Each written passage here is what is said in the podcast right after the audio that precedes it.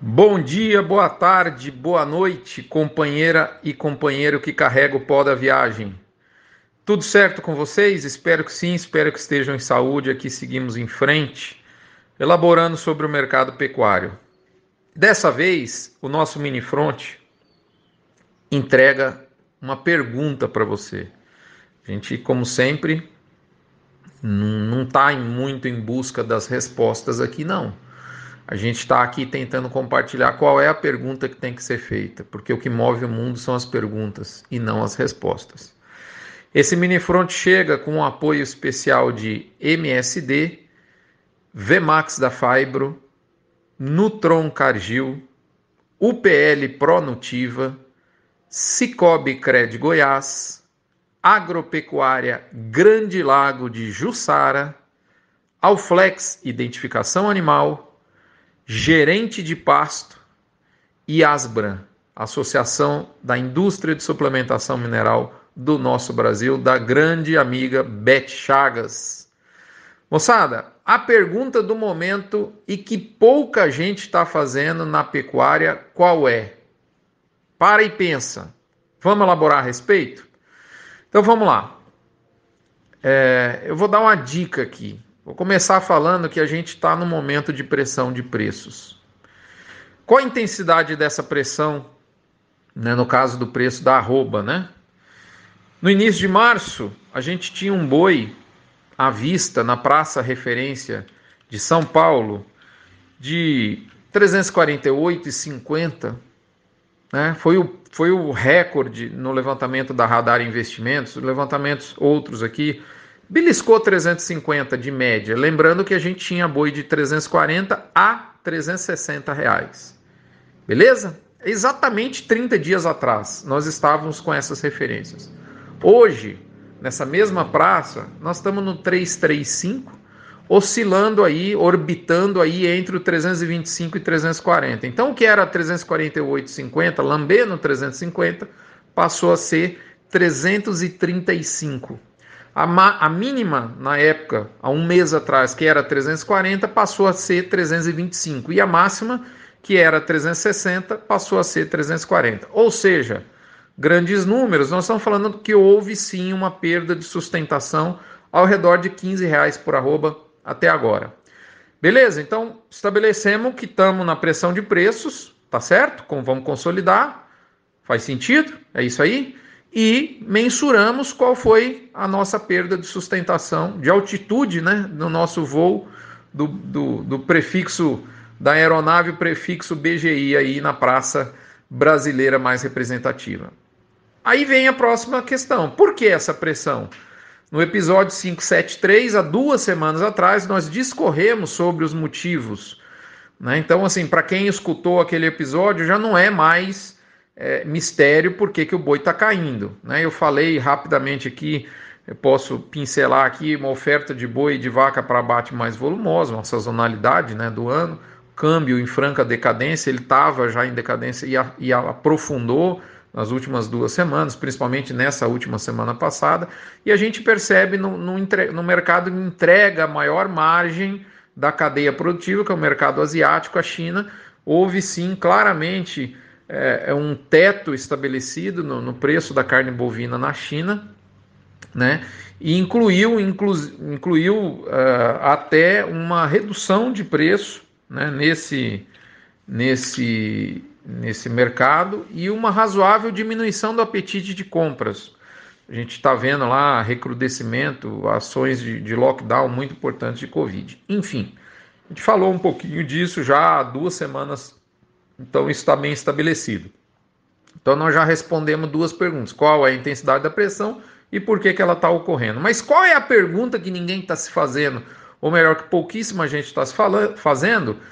Foi a pergunta que meu amigo Leandro Bovo, da Radar Investimentos, em um grupo de mercado sobre né, a que a gente participa, ele, inclusive, ele jogou a pergunta lá e praticamente ninguém interagiu com ele, né? Passou meio que batido, impressionante, né? Como o que realmente importa a gente não está se perguntando.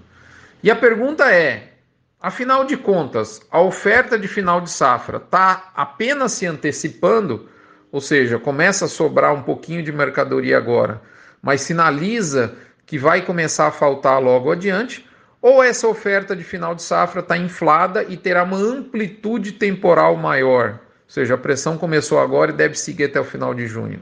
Qual das duas opções né, que essa pergunta nos traz e que eu acho que, de novo, praticamente ninguém está pensando nisso? Qual é a sua opinião? Eu vou dar a minha. Vamos analisar um pouquinho, né, gente, já que a gente está falando muito em, em, oferta. A gente viu um movimento de oferta e demanda para pressão, né? Mais animal para abate e um pouquinho de pé no freio no principal mercado em termos de margem. Então vamos falar um pouquinho aqui das duas coisas, com a perspectiva de oferta e demanda para os próximos tempos aí à frente, né? Primeiro, saída de vacas para abate. Para mim, ela está avolumada já algumas quinzenas e deve seguir assim até meados de abril desse mês, início de maio.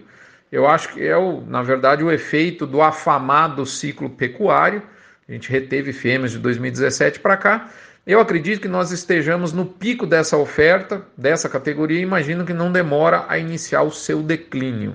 Tá? Então, ponto de vista de boi gordo, eu acho que nesse momento a gente está colhendo a saída de bois confinados do início de 2022, um confinamento antecipado, devido, na minha opinião, às chuvas fracas do verão no centro-sul, que passou sob os efeitos fortes do Laninha. Ou seja, falta chuva no centro-sul e sobra chuva no norte, a gangorra climática, né? Com impactante aniquilação da margem do gado confinado em fevereiro, março, esse fluxo se interrompeu, de modo que eu imagino que essa onda de boi terminado em confinamento começa a raliar, colocando a projeção né, para essa via de terminação extremamente enfraquecida para o período entre junho e agosto. Por outro lado, eu penso que nós vamos ver agora uma crescente com relação à oferta de bois de pasto até meados de maio. Traduzindo, eu penso muito mais em uma antecipação de oferta o Laninha mudou muito o cenário de pasto, antecipando o boi de coxo no centro-sul. Né? O cenário de pastagem realmente é, muda e uma pecuária brasileira que depende de pasto, né? isso impacta, o impacto é muito grande. Então antecipou o boi de coxo no centro-sul e favoreceu a antecipação do boi de pasto no centro-norte. Eu acredito muito mais nisso, né? Ou seja, numa antecipação de oferta do que num alargamento temporal do impacto da safra, tá certo? É, é para mim é, é, essa é essa a, a, explicação mais plausível, tá certo? Eu acredito, pensando dessa forma, em um cenário melhor para arroba com, bem menos oferta no período uh, julho-agosto. E se isso ocorrer, a gente ainda vai ter a concomitância do início do verão no hemisfério norte, que vai de junho a setembro, que potencializa, ele começa dia 21 de junho, e que potencializa o consumo de carne nos Estados Unidos e na China. É para lá, é para isso que o mercado se prepara agora.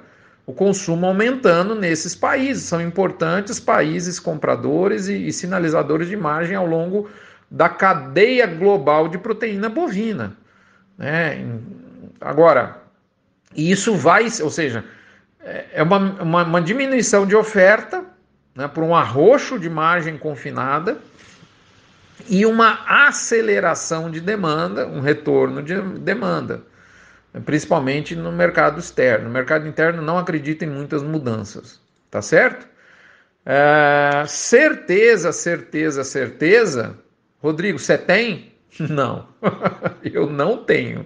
Mas é isso que eu penso com toda transparência e sinceridade. Eu não tenho a menor pretensão, como eu já disse aqui diversas vezes, de acertar o cenário que está à minha frente, mas eu quero ter uma estratégia implementar essa estratégia para que isso me favoreça financeiramente. E você? Qual é a sua opinião? Lembrando que a que vale é a sua opinião, não a minha. Então elabore a sua opinião, monte um plano comercial para capturar valor do mercado através das ferramentas que esse mercado te oferece. Boi a, boi a termo, mercado de opções, mercado futuro. Meu objetivo é simplesmente te estimular nessa sua empreita, e a empreita é sua. Portanto, a palavra de ordem é calma, tudo tem a sua hora. É hora da safra de boiados a pasto e se avizinha a safra de bezerros. E assim caminham os anos e os balanços das ondas do mercado pecuário. Acho que você deve tá, ter visto esse filme já. Então, calma, nada disso é muito novidade. A gente vive uma questão adicional que é essa essa instabilidade China dependente, né? Ou sino dependente, melhor dizendo. É, quando você coloca a China na parada, tem uma instabilidade natural e principalmente sendo esse o mercado que, que entrega a margem que existe hoje, a grande margem que existe hoje na cadeia global de proteína carne bovina, chama-se preço de carne na China. O resto, moçada, é resto, é outro mercado. A gente tem que olhar muito para isso. É isso, moçada, uma instabilidade, mas oferta e demanda mudou algumas coisas, é isso que eu quis pontuar. Qual que é a sua opinião? Elabore, é ela que vale e mais do que isso, monte seu plano. Um abraço, um abraço para todos os amigos aí da Comissão de Pecuária de Corte da Federação da Agricultura do Estado do Goiás, que a gente tem um trabalho direto com a turma, aprendendo. É muito bom estar na nossa casa, na Federação da Agricultura aqui de Goiás, e você no Rio Grande do Sul, você no Tocantins, você no MT, você no MS. Procure a federação, é a casa do produtor rural. É lá que a gente se encontra. Procure a sua representatividade de classe, os grupos pecuários, os grupos de WhatsApp, os aplicativos de troca de informações comerciais, AgroBrasil, GPB, né, balizador GPB, isso tudo são ferramentas que a gente tem que usar no nosso dia a dia e municiar o CPEA para que a gente tenha melhores indicadores de preço e que não aconteça o que aconteceu essa semana, um mercado maluco caindo 24 reais num dia e subindo 18 no dia seguinte. O CPE é a fábrica, a responsabilidade é dos produtores em municiar o CPE. Um abraço, fiquem com Deus, não se esqueçam da campanha do agro contra o câncer. Doando um real por cabeça batida, você não esvazia seu bolso e ao mesmo tempo enche de fé, chance de cura e esperança alguém que precisa muito e está num leito de hospital, lá no Hospital do Amor, do meu amigo Rubiquinho e Henrique Prata, uma hora dessa. Você está com saúde? Agradeça, você não tem problema. Um abraço, até a próxima.